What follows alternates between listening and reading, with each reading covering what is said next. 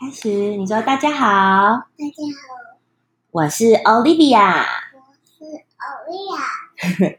今天呢，我们要跟大家说的故事叫做什么呢？The Very Hungry hungry Caterpillar by Eric Carle. Carlo The Very Hungry Caterpillar by Eric Carle. 让我看，来 ，In the light of the moon, a little egg lay on a leaf.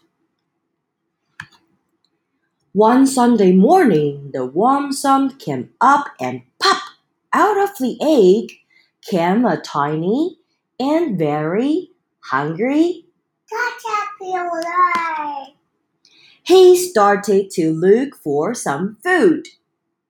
On Monday, 让我看， he ate through one apple. But he was still hungry.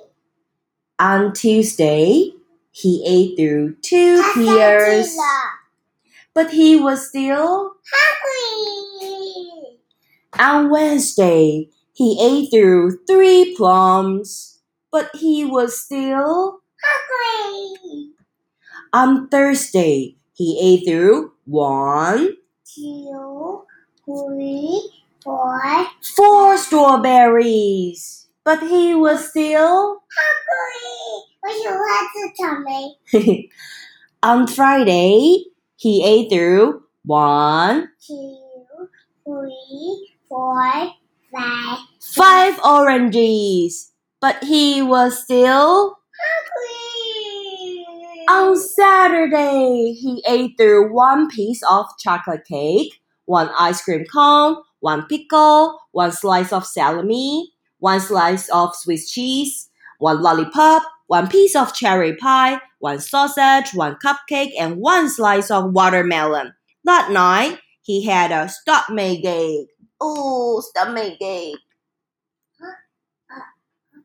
The next day was Sunday again.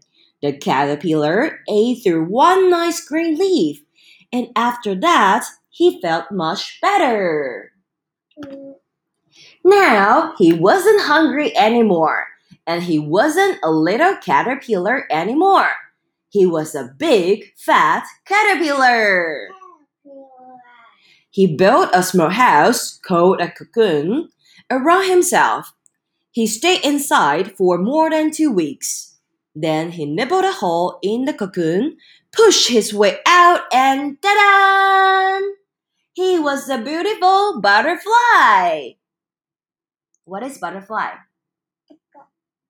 叫做什么？蝴蝶，蝴蝶。你会唱蝴蝶吗？你可以唱一次蝴蝶吗？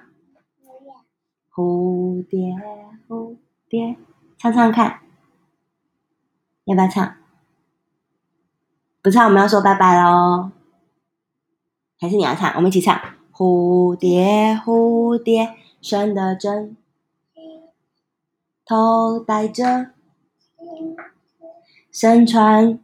我爱你，你爱花儿，我爱你，你会跳舞，花又甜蜜。